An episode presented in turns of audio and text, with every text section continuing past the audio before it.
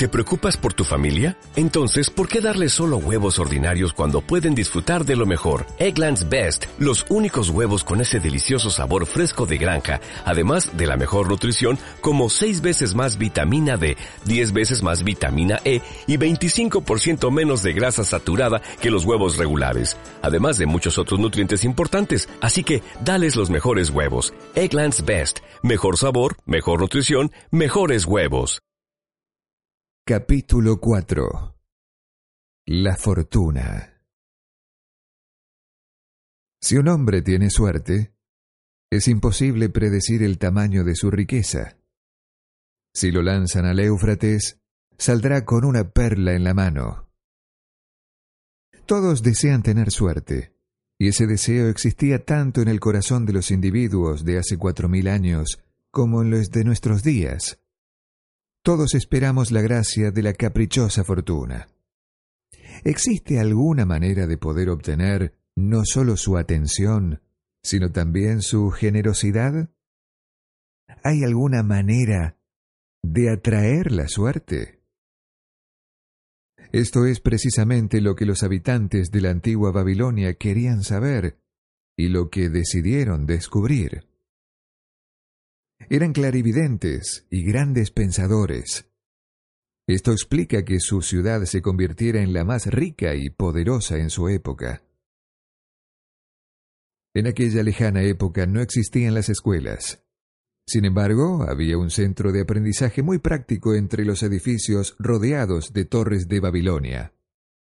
Este centro tenía tanta importancia como el palacio de los jardines colgantes y los templos de Dios. Ustedes constatarán que en los libros de historia este lugar aparece muy poco, probablemente nada, a pesar de que ejerciera una gran influencia en el pensamiento de aquel entonces. Este edificio era el templo del conocimiento. En él, profesores voluntarios explicaban la sabiduría del pasado y se discutían asuntos de interés popular en asambleas abiertas. En su interior, todos los hombres eran iguales. El esclavo más insignificante podía rebatir impunemente las opiniones del príncipe del palacio real. Uno de los hombres que frecuentaban el templo del conocimiento era Arcada, hombre sabio y opulento del que se decía que era el más rico de Babilonia. Existía una sala especial en la que concurrían casi todas las tardes un gran número de hombres, viejos y también jóvenes, pero la mayoría de edad madura, y discutían sobre temas interesantes. Podríamos escuchar lo que decían para verificar si sabían cómo atraer la suerte. El sol acababa de ponerse, semejante a una gran bola de fuego brillante a través de la bruma del desierto polvoriento, cuando Arcad se dirigió hacia su estrado habitual. Unos cuarenta hombres esperaban su llegada, tumbados en pequeñas alfombras colocadas sobre el suelo. Otros llegaban en ese instante. ¿De qué vamos a hablar esta tarde? preguntó Arcad. Tras una breve indecisión, un hombre alto, un tejedor, se levantó como era costumbre y le dirigió la palabra. Me gustaría escuchar algunas opiniones sobre un asunto. Sin embargo, no sé si formularlo porque temo que os pueda parecer ridículo, y a vosotros también, mis queridos amigos. Apremiado por Arcad y los demás, continuó. Hoy he tenido suerte, ya que he encontrado una bolsa que contenía unas monedas de oro. Me gustaría mucho seguir teniendo suerte y como creo que todos los hombres comparten conmigo esta ilusión, sugiero que hablemos ahora sobre cómo atraer la suerte para que así podamos descubrir las formas que podemos emplear para seducirla. Un tema realmente interesante, comentó Arcad. Un tema muy válido. Para algunos, la suerte solo llega por casualidad, como un accidente, y puede caer sobre alguien por azar.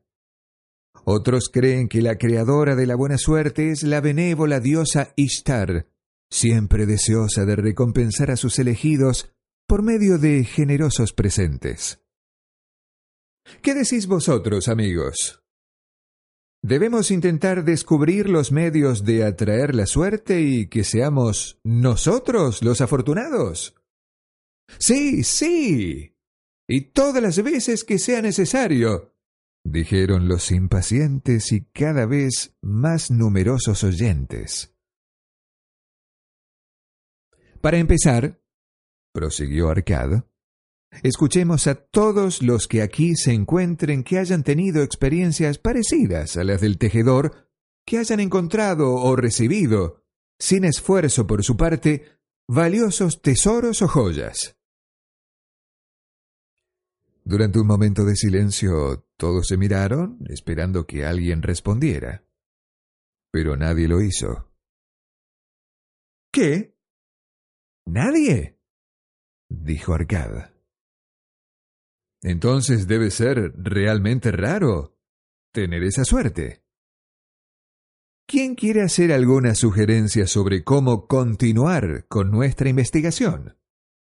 Yo, contestó un hombre joven y bien vestido mientras se levantaba. Cuando un hombre habla de suerte, ¿no es normal que piense en las salas de juego? ¿No es precisamente en esos lugares donde hallamos a hombres que pretenden los favores de la diosa y esperan que los bendiga para recibir grandes sumas de dinero? ¡No pares! gritó alguien al ver que el joven volvía a sentarse. Sigue con tu historia. Dinos si la diosa te ha ayudado en las salas de juego. ¿Ha hecho que en los dados aparezca el rojo para que llenes tu bolsa? ¿O ha permitido que salga la cara azul para que el croupier recoja tus monedas que tanto te ha costado ganar? No me importa admitir que ella no pareció darse cuenta de que yo estaba allí, contestó el joven sumándose a las risas de los demás. ¿Y vos? ¿La encontrasteis esperando para hacer que los dados rodasen a vuestro favor? Estamos deseosos de escuchar y de aprender. Un buen principio, interrumpió Arcad. Estamos aquí para examinar todas las aristas de cada cuestión. Ignorar las salas de juego sería como olvidar un instinto común en casi todos los hombres. La tentación de arriesgar una pequeña cantidad de dinero esperando conseguir mucho. Eso me recuerda a las carreras de caballos de ayer, gritó uno de los asistentes. Si la diosa frecuenta las salas de juego, seguramente no dejará de lado las carreras, con esos carros dorados y caballos espumadores. Es un gran espectáculo. Decidnos sinceramente, Arcad, ayer la diosa ¿no os murmuró que apostarais a los caballos grises de Nínive? Yo estaba justo detrás de vos y no daba crédito a mis oídos cuando os escuché apostar a los grises. Sabéis tan bien como nosotros que no existe ningún tronco en toda Siria capaz de llegar antes a la meta que nuestras queridas yeguas en una carrera honesta. ¿Acaso la diosa os dijo al oído que apostarais a los grises, porque en la última curva del caballo negro del interior tropezaría y de esa forma molestaría a nuestras yeguas y provocaría que los grises ganaran la carrera y consiguieran una victoria que no habían merecido. Arcad sonrió con indulgencia. ¿Por qué pensamos que la diosa de la fortuna se interesaría por la apuesta de cualquiera en una carrera de caballos? Yo la veo como una diosa de amor y de dignidad a la que le gusta colaborar con los necesitados y recompensar a los que lo merecen. No la busco en las salas de juego, ni en las carreras donde se pierde más oro del que se gana, sino en otros lugares donde las acciones de los hombres son más valerosas y merecen recibir una recompensa. Al cultivador, al honrado comerciante, a los hombres de cualquier ocupación se les presentan ocasiones para para sacar provecho tras el esfuerzo y las transacciones realizadas. Quizá no siempre se reciba una recompensa porque el juicio no sea el más adecuado, porque el tiempo y el viento a veces hacen fracasar los esfuerzos. Pero si se es persistente, normalmente se puede esperar realizar un beneficio, pues tendrá mayores posibilidades de que el beneficio vaya hacia uno. Pero si un hombre arriesga en el juego, continuó Arcada, ocurre exactamente al revés, porque las posibilidades de ganar siempre favorecen al propietario del lugar. El juego está hecho para que el propietario que explota el negocio consiga beneficios. Es su comercio y prevé realizar grandes provechos de las monedas que tuestan los jugadores. Pocos jugadores son conscientes de que sus posibilidades son inciertas, mientras que las del propietario están garantizados. Examinemos, por ejemplo, las apuestas a los dados. Cuando se lanzan, Siempre apostamos sobre la casa que quedará a la vista. Si es la roja, el jefe de mesa nos paga cuatro veces lo que hemos apostado. Pero si aparece una de las otras cinco caras, perdemos nuestra apuesta. Por lo tanto, los cálculos demuestran que por cada dado lanzado tenemos cinco posibilidades de perder, pero, como el rojo paga cuatro por uno, tenemos cuatro posibilidades de ganar. En una noche, el jefe de mesa puede esperar guardar una moneda de cada cinco apostadas. ¿Se puede esperar ganar de otra forma que no sea ocasional? Cuando las posibilidades están organizadas para que el jugador pierda la quinta parte de lo que juega. Pero a veces hay hombres que ganan grandes sumas replicó de forma espontánea uno de los asistentes. Es cierto, eso ocurre, continuó Arcad. Me doy cuenta de ello y me pregunto si el dinero que se gana así aporta beneficios permanentes a los que la fortuna le sonríe de esta manera. Conozco a muchos hombres de Babilonia que han triunfado en los negocios, pero soy incapaz de nombrar a uno solo que haya triunfado recurriendo a esa fuente. Vosotros que esta tarde estáis reunidos aquí conocéis a muchos ciudadanos ricos. Sería interesante saber cuántos han conseguido su fortuna en las salas de juego. ¿Qué os parece si cada uno dice lo que sabe? Se hizo un largo silencio. Se incluye a los dueños de las casas de juego, aventuró uno de los presentes. Si no podéis pensar en nadie más, respondió Arcad, si no se os ocurre ningún nombre, ¿por qué no habláis de vosotros mismos? ¿Hay alguno entre vosotros que gane regularmente en las apuestas y duden aconsejar esta fuente de sustento? Entre risas se oyó que en la parte de atrás algunos refunfuñaban. Parece que nosotros no buscamos la suerte en estos lugares cuando la diosa los frecuenta, continuó. Entonces, exploremos otros lugares. Tampoco hemos encontrado sacos de monedas perdidos, ni hemos visto a la diosa en las salas de juego. En cuanto a las carreras, debo confesaros que he perdido mucho más dinero del que he ganado. Ahora, analicemos detalladamente nuestras profesiones y nuestros negocios.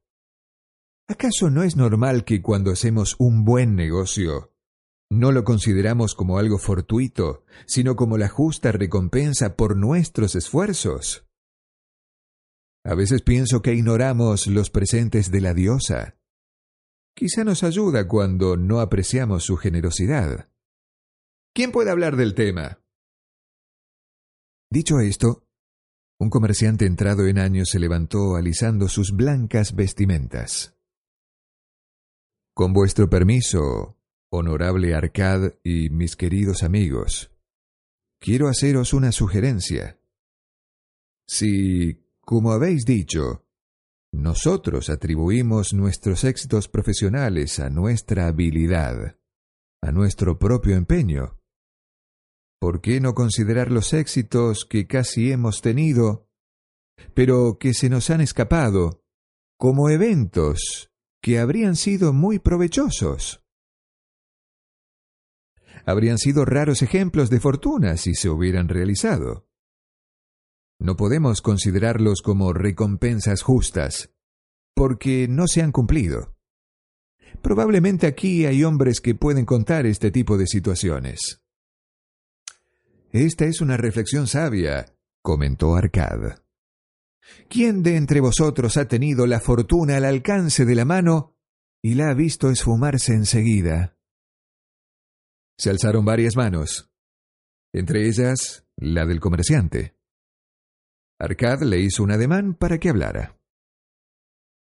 Ya que has sido tú el que ha surgido esta discusión, nos gustaría escucharte en primer lugar.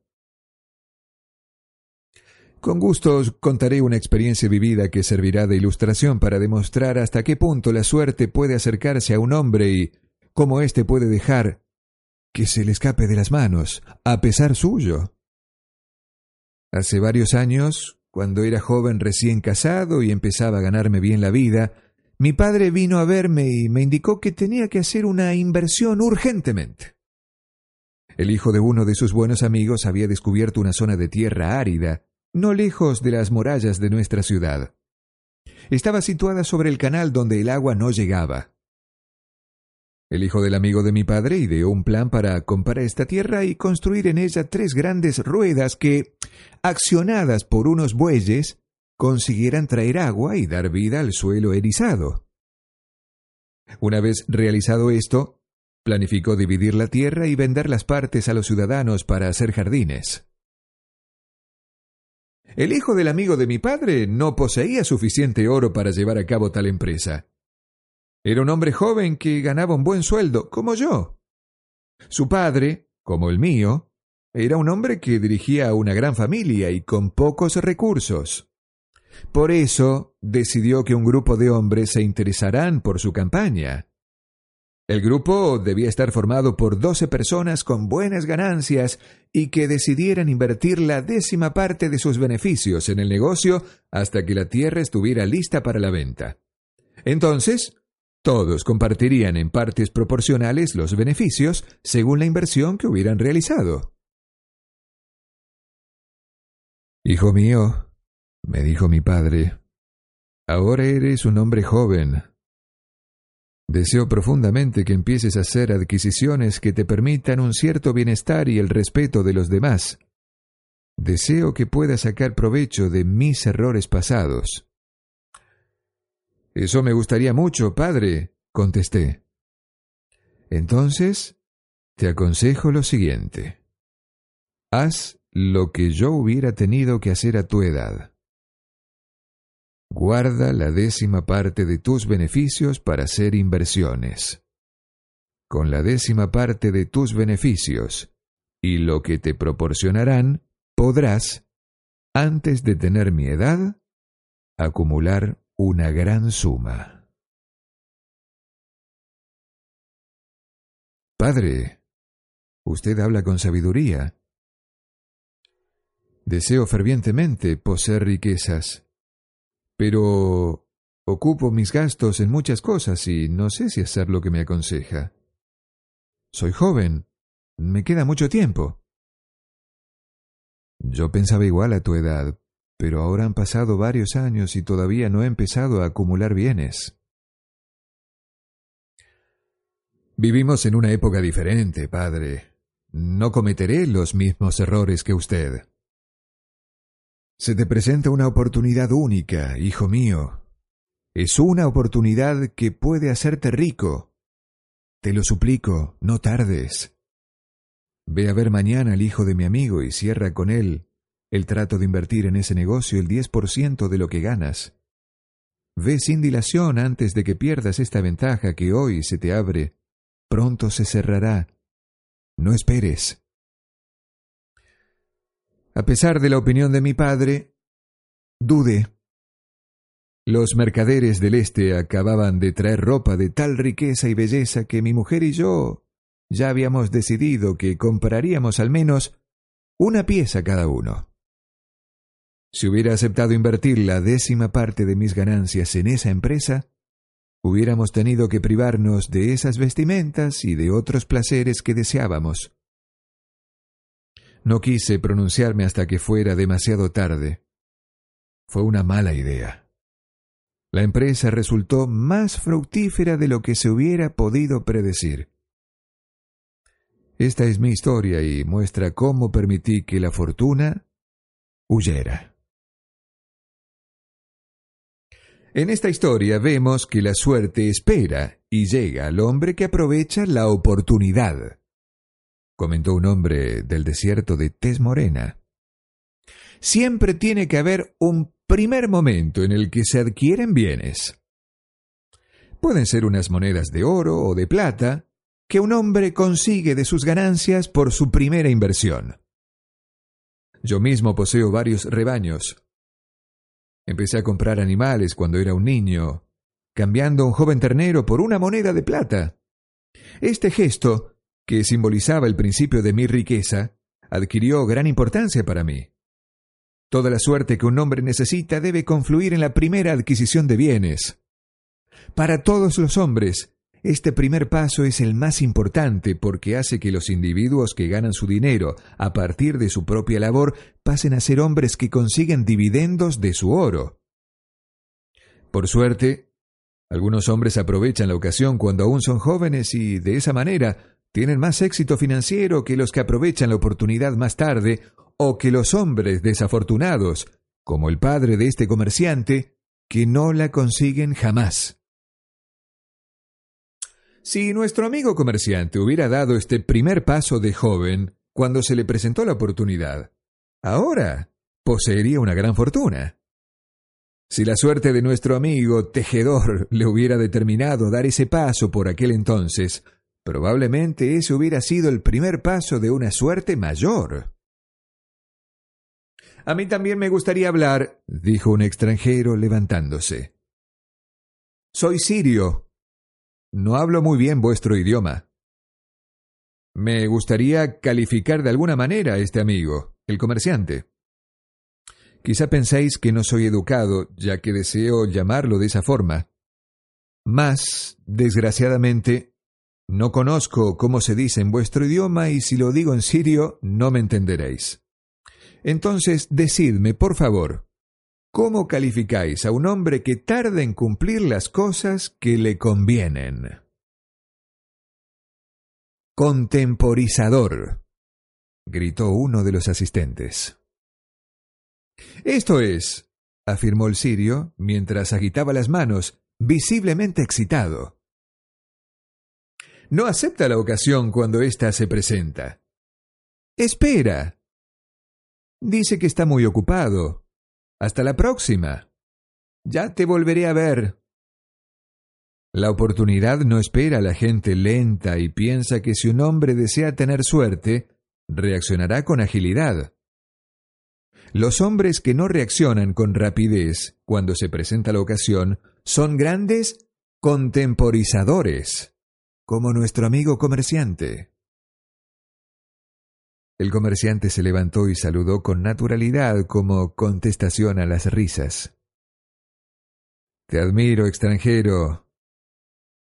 Entras en nuestro centro y no dudas en decir la verdad. Y ahora escuchemos otra historia. ¿Quién tiene otra experiencia que compartir? preguntó Arcad. Yo tengo una, contestó un hombre de mediana edad, vestido con una túnica roja. Soy comprador de animales, sobre todo de camellos y caballos. Algunas veces compro también ovejas y cabras. La historia que voy a contaros muestra cómo la fortuna vino en el momento que menos la esperaba. Quizás sea por eso que la dejé escapar. Podréis sacar vuestras propias conclusiones cuando os lo relate. Al volver a la ciudad una tarde, tras un viaje agotador de diez días en busca de camellos, me molestó sobremanera encontrar las puertas de la ciudad cerrada al cal y canto. Mientras mis esclavos montaban nuestra tienda para pasar la noche que preveíamos escasa en comida y agua, un viejo granjero que, como nosotros, se encontraba retenido en el exterior, se acercó. Honorable señor, dijo al dirigirse a mí, parecéis un comprador de ganado. Si es así, me gustaría venderos al excelente rebaño de ovejas que traemos. Lamentablemente, mi mujer está muy enferma. Tiene fiebre y tengo que volver cuanto antes a mi hogar.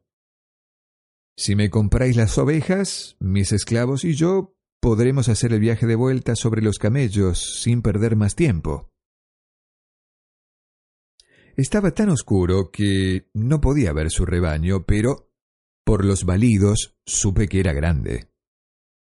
Estaba contento de hacer un negocio con él, ya que había perdido diez días buscando camellos que no había podido encontrar.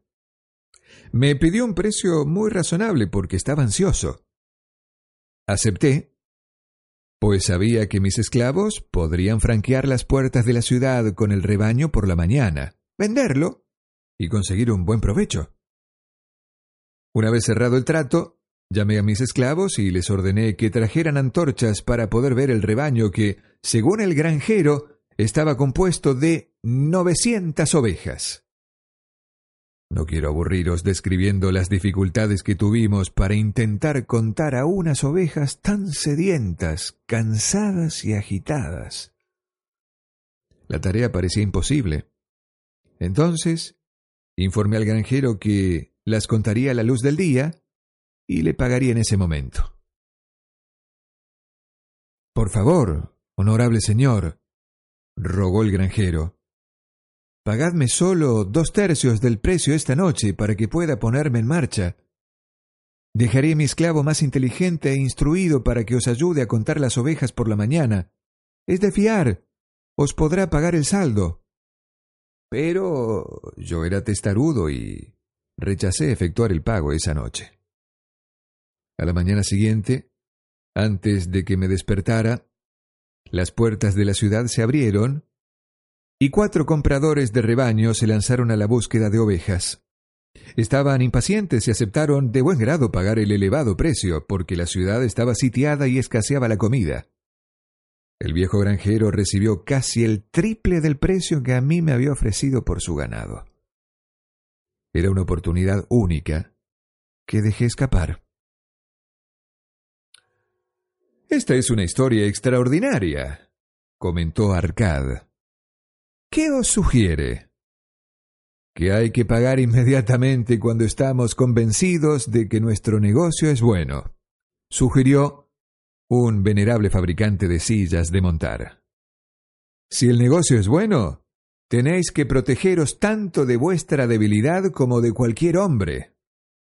Nosotros, mortales, somos caprichosos y, por desgracia, Solemos cambiar de idea con mayor facilidad cuando tenemos razón que cuando nos equivocamos, que sin duda es cuando más testarudos nos mostramos.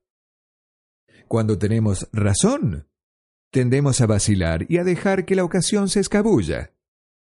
Mi primera idea es siempre la acertada. Sin embargo, siempre me cuesta forzarme a hacer deprisa y corriendo un negocio una vez que lo he decidido. Entonces, para protegerme de mi propia debilidad, doy un depósito al instante. Esto me impide que más tarde me arrepienta de haber dejado escapar buenas ocasiones. Gracias. Me gustaría volver a hablar. El sirio estaba otra vez de pie. Estas historias se parecen. Todas las veces la suerte se va por la misma razón. Todas las veces trae al contemporizador un plan bueno en todas las ocasiones dudan y no dicen, es una buena ocasión, hay que reaccionar con rapidez. ¿Cómo pueden tener éxito de esta forma? Tus palabras son sabias, amigo, respondió el comprador. La suerte se ha alejado del contemporizador las dos veces, pero eso no es nada extraordinario. Todos los hombres tienen la manía de dejar las cosas para después. Deseamos riquezas, pero ¿cuántas veces, cuando se presenta la ocasión, esa manía de contemporizar nos incita a retrasar nuestra decisión, al ceder a esa manía, nos convertimos en nuestro peor enemigo. Cuando era más joven no conocí esa palabra que tanto le gusta a nuestro amigo de Siria. Al principio pensaba que se perdían negocios ventajosos por falta de juicio. Más tarde creí que era una cuestión de cabezonería. Finalmente, he reconocido de qué se trata.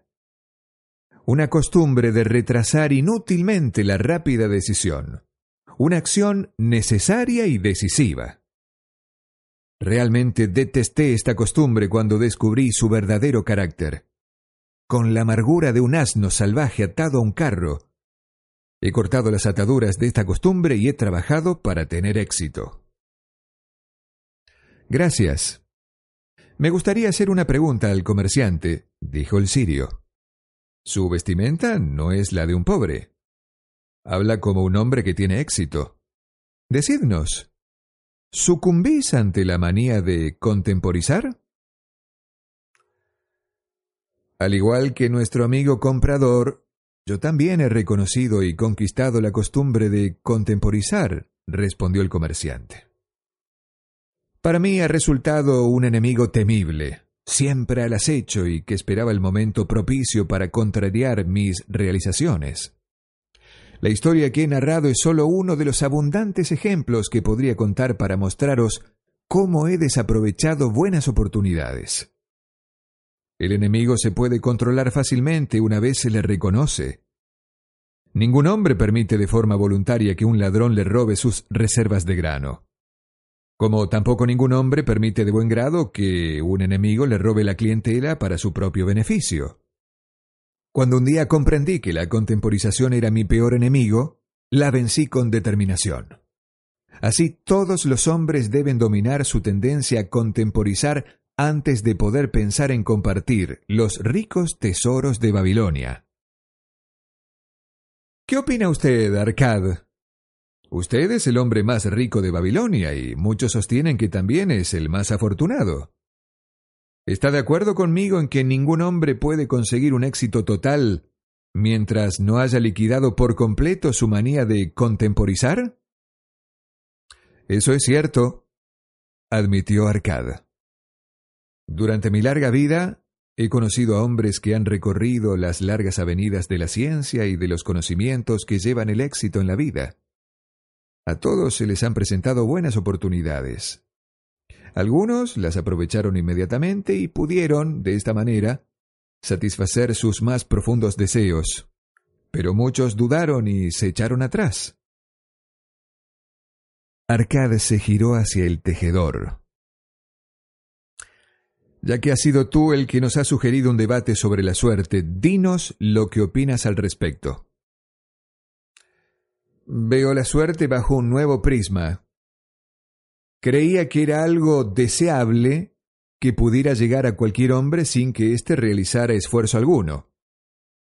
Ahora soy consciente de que no se trata de un acontecimiento que uno puede provocar. He aprendido, gracias a nuestra discusión, que para atraer la suerte es preciso aprovechar de inmediato las ocasiones que se presentan. Por eso, en el futuro, me esforzaré en sacar el máximo partido posible de las ocasiones que se me presenten. Has entendido muy bien las verdades a las que hemos llegado con nuestra discusión, respondió Arcad. La suerte toma a menudo la forma de una oportunidad, pero pocas veces nos viene de otra manera. Nuestro amigo comerciante habría tenido mucha suerte si hubiera aceptado la ocasión que la diosa le brindaba. Nuestro amigo comprador también habría podido aprovechar su suerte si hubiera completado la compra del rebaño y lo habría vendido consiguiendo un gran beneficio. Hemos seguido con esta discusión para descubrir los medios necesarios para que la suerte nos sonría. Creo que vamos bien encaminados. En las dos historias hemos visto cómo la suerte toma la forma de una oportunidad. De todo esto se desprende la verdad. Verdad que por muchas historias parecidas que contáramos, no cambiaría. La suerte puede sonreíros si aprovecháis las ocasiones que se presentan. Los que están impacientes por aprovechar las ocasiones que se les presentan para sacarles el máximo provecho posible, atraen la atención de la buena diosa. Siempre se apresura en ayudar a los que son de su agrado. Le gustan sobre todo los hombres de acción. La acción te conducirá hacia el éxito que deseas. A los hombres de acción les sonríe la buena fortuna.